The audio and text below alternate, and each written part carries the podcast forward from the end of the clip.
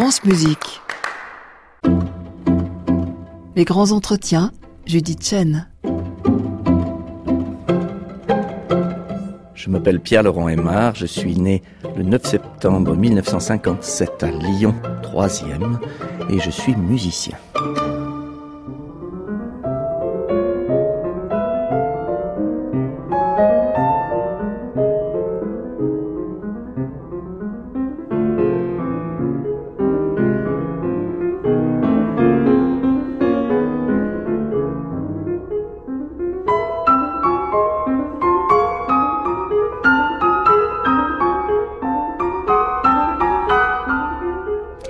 Nous parlions hier, Pierre-Laurent Aymar, de votre relation privilégiée avec Georgi Ligeti et Georgi Kurtag, deux compositeurs hongrois. Il y a en Hongrie euh, un trait notable qui est de déconstruire pour mieux reconstruire. Alors, je me demande si ce concept inspire votre pédagogie, vous qui enseignez à Cologne, à Paris, euh, en masterclass un petit peu à travers le monde. Oh, c'est une vaste question. Je crois, vous l'avez très bien dit, euh, il y a cette espèce de table rase pas seulement dans le faire, mais dans l'être en Hongrie. C'est pour ça qu'ils ont enfanté euh, tellement de psychanalystes et de grands créateurs. Hein. Pays d'une dimension relativement modeste qui a un tel nombre de créateurs majeurs dans l'histoire récente, c'est euh, prodigieux, c'est unique. Oui, c'est vrai que c'est une attitude, moi, qui m'intéresse profondément, mais pourquoi? Parce qu'en fait, notre façon de nous comporter comme interprète, elle devrait être basée sur les œuvres elles-mêmes, c'est-à-dire ce sont les œuvres qui devraient chaque fois nous dicter notre façon de nous comporter pour trouver les bonnes sonorités, la bonne euh, syntaxe, la bonne articulation, les, les bons gestes. Donc finalement, chaque choix qu'on va être amené à faire pour être approprié aux œuvres doit pour moi partir de cette réflexion, partir de la composition. C'est pour ça que je trouve intéressant de, d'avoir des relations avec des créateurs, parce que c'est ce qu'ils nous apprennent finalement. Je ne crois pas autant à un savoir-faire qui serait basé sur un type de savoir comportemental, un type de technique, qu'elle soit russe, française ou n'importe quoi, et que l'on plaquerait ou qu'on adapterait à tout. Moi, c'est ce qui me dérangeait justement, c'est de se dire, ben, monsieur un tel, par exemple, euh, qui est, je sais pas quoi, euh, russe, par exemple, joue les tableaux d'une exposition de façon sensationnelle, mais quand c'est des musiques baroques, là, il vaudrait mieux qu'il ne le fasse pas. Enfin, donc je me disais, alors où on ne le joue pas dans ce cas-là, où on essaye de trouver en soi les ressources pour, à la base, se recomposer une sorte de personnalité, en quelque sorte.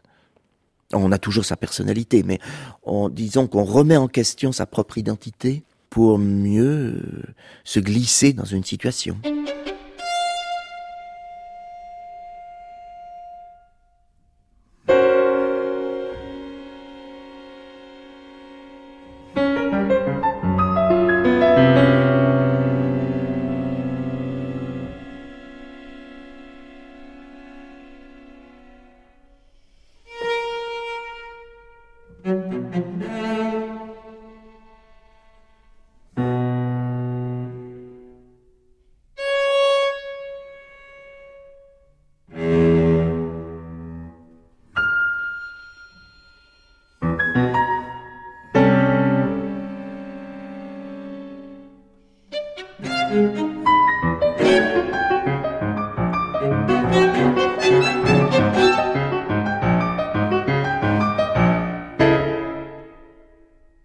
Qui fait par exemple Pierre-Laurent Aymar, que vous pouvez à la fois travailler avec euh, Elliot Carter et avec Nicolas Sarnoncourt pour enregistrer les concertos de Beethoven. Ben, en tout cas, c'est ce qui m'a intéressé dans. L'histoire avec Arnoncourt, c'était une histoire intéressante parce qu'en fait, c'est le moment où j'ai commencé à devenir pianiste, euh, disons, euh, récitaliste. Et donc j'ai eu un agent, j'ai eu une compagnie de disques, très bien. Et la compagnie m'a dit, mais très bien, vous nous proposez des choses à enregistrer, mais il faut enregistrer avec orchestre. Ah oui, ça se fait. Alors ils m'ont parlé des chefs qu'ils avaient à ce moment-là. Et à vrai dire, il y avait des chefs très connus, hein, de grandes compétences, mais ça m'a pas attiré de faire ça avec eux. Je me suis dit, bah, là, je re-rentre finalement dans cette espèce de business international formaté contre lequel j'ai essayé de me positionner. Donc, je vais être pris dans un piège. Par contre, il y avait une personne qui m'intéressait, c'était Arnoncourt, parce que le radicalisme sa démarche son côté visionnaire, son génie d'interprète pour moi, était fulgurant vraiment. Alors évidemment que c'était euh, non pas à l'opposé de la planète, je faisais pas le grand écart, on a dit souvent, surtout en France, oh là là, il fait le grand écart. Ben oui, justement. C'est ce qui m'intéressait, je pense que c'était d'essayer d'aller chercher loin dans un voyage culturel ce qui peut ouvrir votre horizon et vous permettre de mieux vous trouver vous-même. Et moi, ma conviction, c'était que je trouverais la même vérité que ce que j'étais en train de chercher. Et ce qui était, il m'est arrivé une histoire extraordinaire, je peux la raconter maintenant, ça fait très longtemps. Je rentre dans cette firme, on fait des projets, je dois rencontrer Arnoncourt. Et quelques jours avant, il m'appelle, il me dit, oh ben, désolé, on va avoir un problème, mais on va plus pouvoir faire notre projet. Bon, alors pourquoi?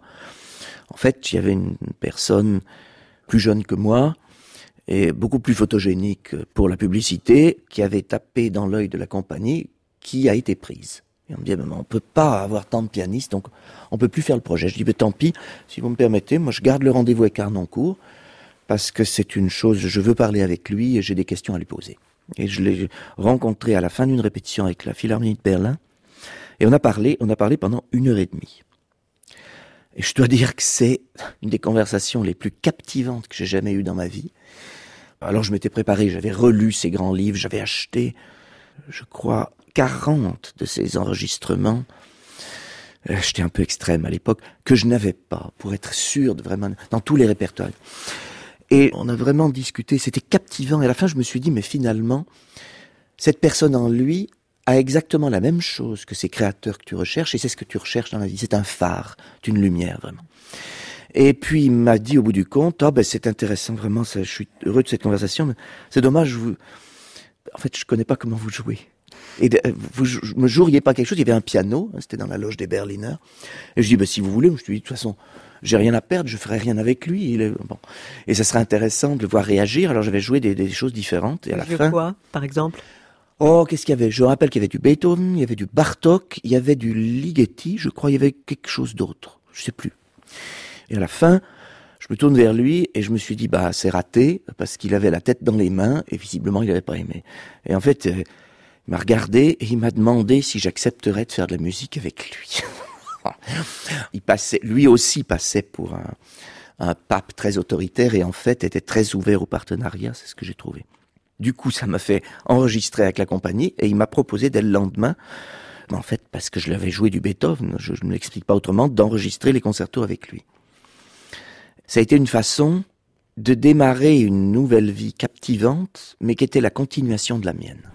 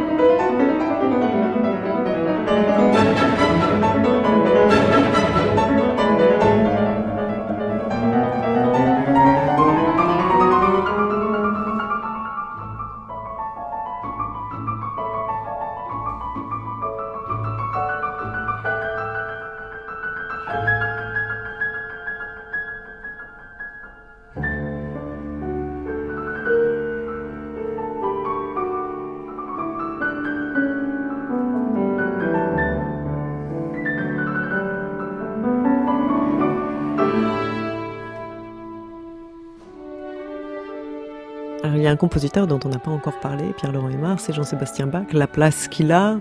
Vous voulez parler notamment du travail que vous aviez fait sur l'art de la fugue. Cette œuvre qui, je crois, euh, à un moment vous a fait vous, vous arrêter, vous concentrer uniquement sur elle. Je crois que je dois être très honnête avec Bach. Je n'avais jamais imaginé que je le jouerais autant, ou que je le jouerais même.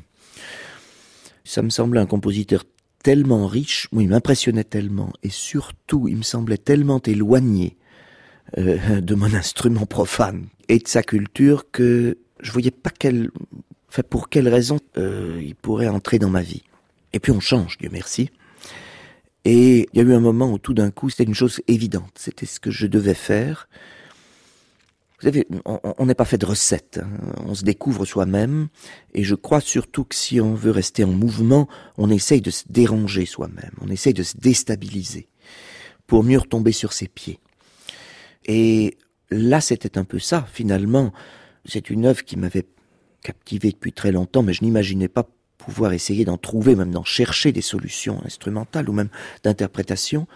Et puis, tout d'un coup, au tournant des 50 ans, il y a eu pas mal de changements. J'ai eu besoin de choisir une œuvre énigmatique, mais une énigme dans d'autres territoires que les miens. Et il se trouvait qu'à ce moment-là, c'était le moment où j'ai changé de compagnie de disques. Et pour la nouvelle compagnie que j'avais, je me suis dit, ça va être l'œuvre qui va un peu annoncer que je change de vie intérieurement. Alors, on ne change pas de vie si facilement. Quand on change de vie, en fait, on retombe sur soi-même. Hein. C'est une façon plutôt de se renouveler. Et puis, ça a pris beaucoup plus de place que je pensais, et ça continue d'en prendre plus. Mhm. Donc là, par exemple, récemment, j'ai accepté avec moi-même de jouer les variations Goldberg, qui était une œuvre que j'aimais profondément quand j'étais jeune, que j'ai beaucoup joué pour mon propre plaisir. Enfin. Mais j'ai jamais imaginé la, la, jouer en public. Et tout d'un coup, j'en ai senti la nécessité. Et là, j'ai découvert qu'en fait, une évidence, c'est qu'en fait, tout le monde le joue. C'est-à-dire, quand j'étais jeune, personne les jouait. Donc, il y avait cette légitimation. On se disait, ben, au moins, tu serviras à quelque chose. Et nos jours, on ne sert plus à rien. Je veux dire, tout le monde les joue partout, tout le temps. C'est devenu une saturation, c'est intolérable. Alors, finalement, je me suis dit, ben, quand même, à ton âge, tu peux bien t'autoriser cela. Donc, je l'ai programmé dans des coins cachés, vous savez, un peu discrets. Je crois que parfois les choses qu'on fait dans des endroits discrets sont peut-être pas forcément les pires parce que on les fait avec une nécessité intérieure hein, aiguisée.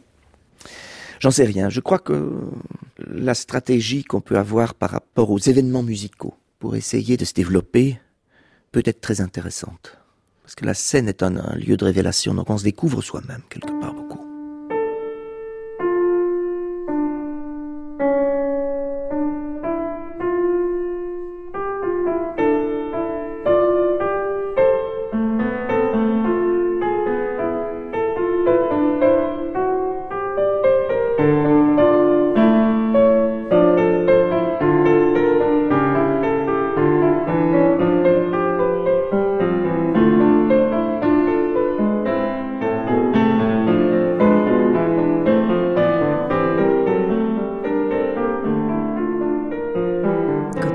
L'art de la fugue, c'est un sacré voyage. oui. Ça, c'est. C'est labyrinthique. Mais hum, en matière d'énigmes universelles, il a très bien fait, là. Donc, oui, ça restera labyrinthique, je crois. C'est pour ça que si on aime les... se perdre, c'est un très bon endroit où aller. Et c'est peut-être aussi un moyen, Pierre-Laurent Aymar, de garder euh, cette fraîcheur, non? Oh, je crois qu'avant d'arriver à quelque fraîcheur que ce soit, il faut arriver à, ne pas perdre sa boussole. Et puis le degré de puissance de structuration est tellement effrayant pour arriver simplement à, le suivre. Je, je crois que c'est peut-être l'œuvre la plus difficile à jouer dans une soirée pour le clavier. Ça donne presque mal au crâne. Même ça donne vraiment mal au crâne, pour être franc.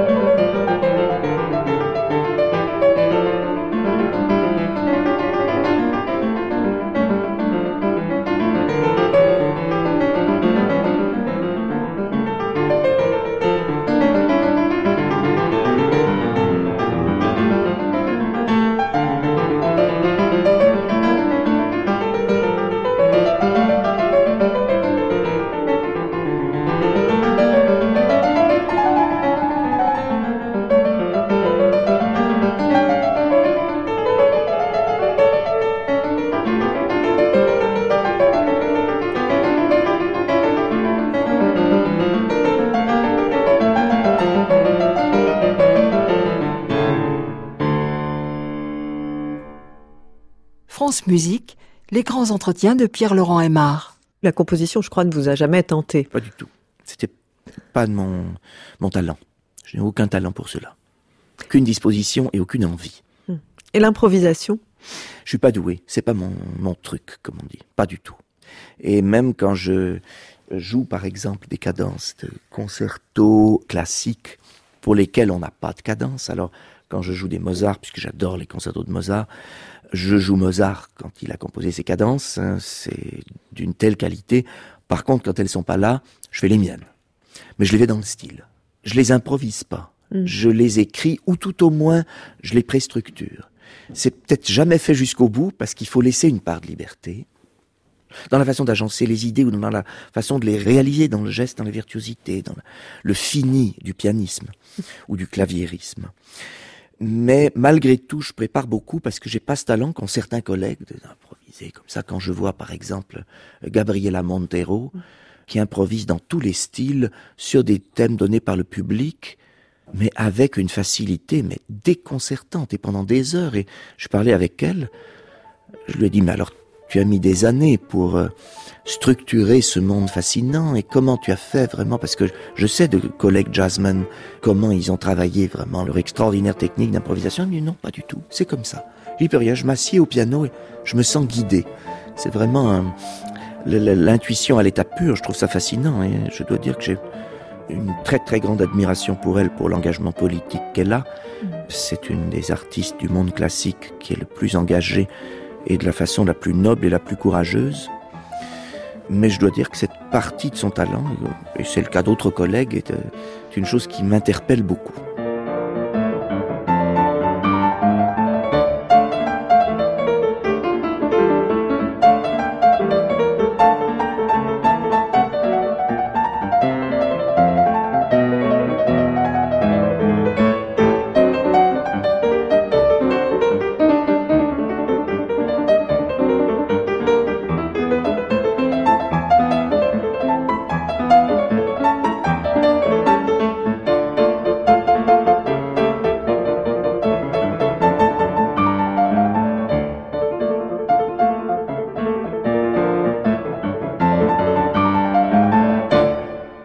L'art lyrique, à proprement parler, vous qui avez fait des études d'accompagnement, qu'est-ce que ça représente euh, pour vous? C'est c'est aussi un appétit que vous avez de revenir davantage à l'accompagnement de la voix, Pierre-Laurent Oui. Aymar? Ce qui m'intéresse, c'est la voix comme dimension essentielle d'expression humaine dans toutes les cultures. hein. Donc c'est pas seulement l'art vocal ou les arts vocaux des maisons d'opéra, c'est la, voix en général comme mode d'expression immédiat, comme premier instrument de l'humain, et conséquemment l'osmose parole-musique, donc le sens. Alors de ce point de vue-là, la mélodie est une, une source de clé musicale euh, infinie. Hein. C'était bon, je, je n'achète plus de partitions maintenant. On est à une époque où on achète beaucoup moins d'objets en général, les choses de support, on vit différemment. Mais euh, j'achetais énormément de partitions. J'étais collectionneur, donc c'est vrai que les parties vocales, la, la- partie mélodie ou la partie opéra étaient très conséquentes dans la bibliothèque. Je crois à cause de cela, puisque conséquemment, dans notre tradition, la majorité de notre musique est une musique inspirée du vocal, si elle n'est pas vocale elle-même. Donc c'est ça qui m'intéresse, c'est de se dire, bah, finalement, grosso modo, après la Première Guerre mondiale, hein, au moment de l'explosion des styles, on n'a plus euh, ce lien presque systématique entre le vocal et l'instrumental. Mais avant, l'irrigation, là, est omniprésente. Donc comment, bah, comment gérer ça, quoi, comme musicien? Donc la fréquentation de la voix, c'est beaucoup ça. Donc c'est le fait de se dire, par exemple, quand on s'intéresse à Webern ou à Schubert ou à Schoenberg, ne pas fréquenter l'univers vocal sera un non-sens. On n'a pas les clés pour leur musique.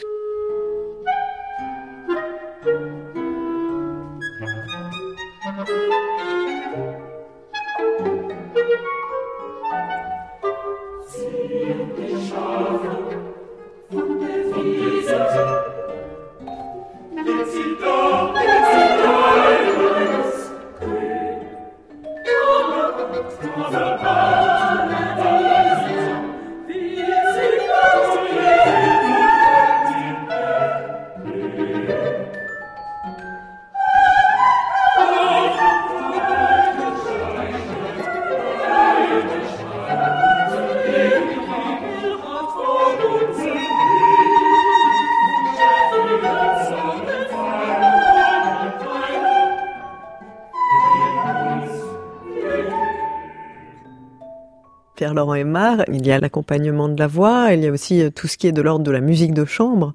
Je me demandais les souvenirs que vous gardiez. Euh. Alors, la musique de chambre a été extrêmement présente pendant toutes les années de l'intercontemporain. Et puis j'ai voulu la conserver après, euh, quand j'ai fait beaucoup plus de choses solo. Et je suis parvenu, et si vous me demandez mes plus grands souvenirs, ce sont des souvenirs de groupes partagés autour d'une œuvre par des musiciens qui avaient la même foi que moi. Alors, certains projets. On me rappelle un Pierrot Lunaire à l'époque l'intercontemporain, non dirigé du reste, ou, certains projets de musique hard, comme on disait, partagés avec des collègues kamikazés. Vraiment, là, oui, c'est resté gravé. Sinon, ensuite, eh ben, des moments de musique de chambre avec des partenaires où il y a eu un choix réciproque pour des raisons fortes. Moi, j'ai des souvenirs avec euh, Tabea, par exemple, mmh. Zimmerman, ou avec Isabelle Faust, ou avec Thomas Maria, qui sont des moments de musique parce que, à ce moment-là, un partenaire vous entraîne dans une dimension musicale que vous ne vivriez pas sinon. Donc, vous, vous découvrez beaucoup. Donc, c'est ça. Dans le domaine vocal, j'ai été extrêmement privilégié à l'époque de l'ensemble. Il y avait beaucoup d'occasions. C'était le, répertoire 20e, mais mmh. beaucoup début 20e. Après, je dois dire que mes expériences avec Mathias Görner, faire les, grands cycles de Schubert avec les, quand on faisait les trois grands cycles, par exemple, ça, c'est des choses qui vous laissent vraiment euh, pantelant, ce qui a un niveau d'artisterie, comme on dit, qui est extraordinaire. Et surtout, ce qui m'a beaucoup frappé avec lui, c'est son intégration du vertige au quotidien. Euh, ça, ça m'a beaucoup impressionné comment il arrivait dans son monde avec une, telle euh, magie vocale, vraiment, d'intégrer le vertige de l'interprétation, de sa propre interprétation du sens des moments de certains poèmes. C'est là que c'est vraiment enrichissant. Euh, mais finalement, c'est ce qui est très intéressant, c'est comme dans les, grandes œuvres d'art, c'est quand la limite s'invite au centre du processus quelque part. Alors là, on parlait de vertige. C'est la, non pas la normalisation du tabou quelque part, mais de regarder l'insoutenable en face. C'est là que ça devient vraiment grand. Là, on se dit, ça vaut la peine. Ça valait le voyage. Justement, vous vous sentez Wanderer, vous Non, mais l'insoutenable, il peut y avoir un insoutenable de, beauté, euh, de tendresse, mais justement, il n'est pas, euh, on peut pas le normaliser. Une scène qui normalise a perdu son essence.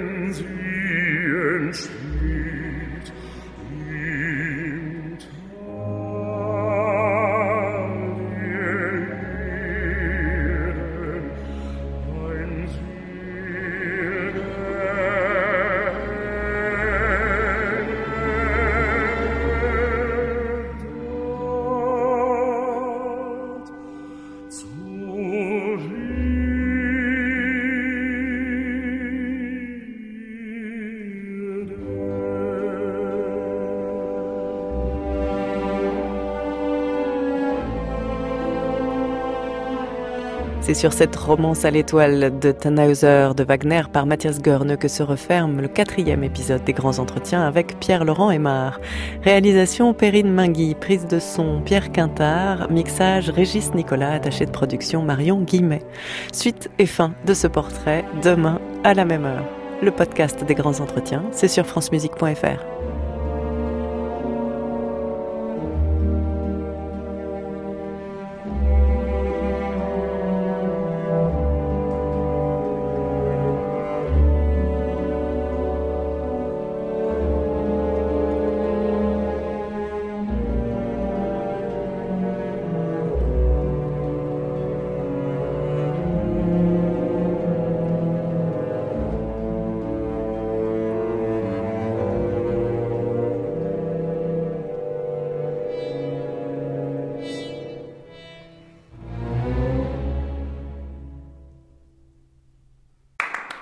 réécouter sur francemusique.fr.